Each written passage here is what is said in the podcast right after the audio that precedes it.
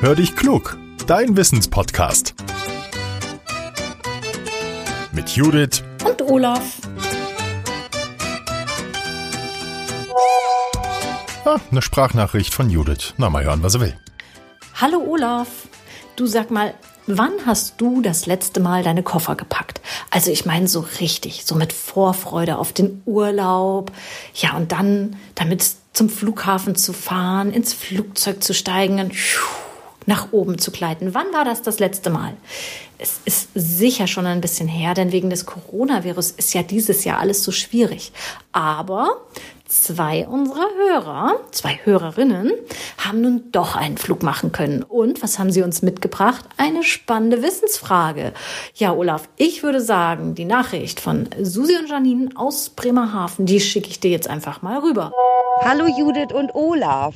Auch Janine und ich hätten da mal ein Anliegen und eine Frage für euren tollen Podcast. Und zwar saßen wir gestern im Flugzeug und haben uns überlegt, warum müssen wir eigentlich unser Handy in den Flugmodus schalten, weil wir ja oben in der Luft sowieso eigentlich gar kein Netz haben.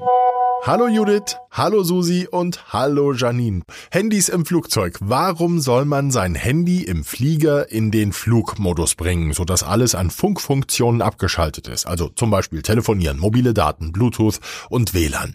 Der Grund ist, die Geräte können den Funkverkehr der Piloten stören. Die Männer und Frauen im Cockpit hören dann womöglich wichtige Anweisungen nicht. Ja, das kann natürlich zur Gefahr für alle Reisenden in der Maschine werden, wenn die Anweisungen nicht gehört werden, aber nein, ein Flugzeug stürzt nicht sofort ab, nur weil ein Handy an ist. Wenn ein Handy den Funkverkehr der Piloten stört, dann klingt das so ähnlich wie wenn ein Handy zu nah an einen Lautsprecher kommt. Ich habe das mal vorbereitet, das klingt dann so. Also das klingt dann schon unangenehm. Techniker haben daran gearbeitet, dass Handys die Piloten so wenig wie möglich stören, aber ausgeschlossen werden kann das nicht. Und deshalb ist es eben wichtig, dass wir uns im Flugzeug an die Regeln, an die Anweisungen der Flugbegleiter halten und die Geräte wirklich in den Flugmodus bringen oder ausschalten. Also ich mache das beim nächsten Flug auch, versprochen.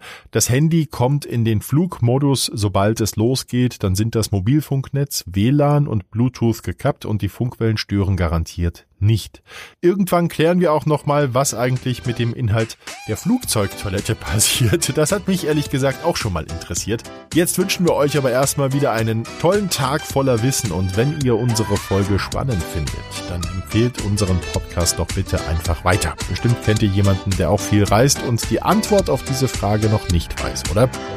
Tschüss, euer Olaf.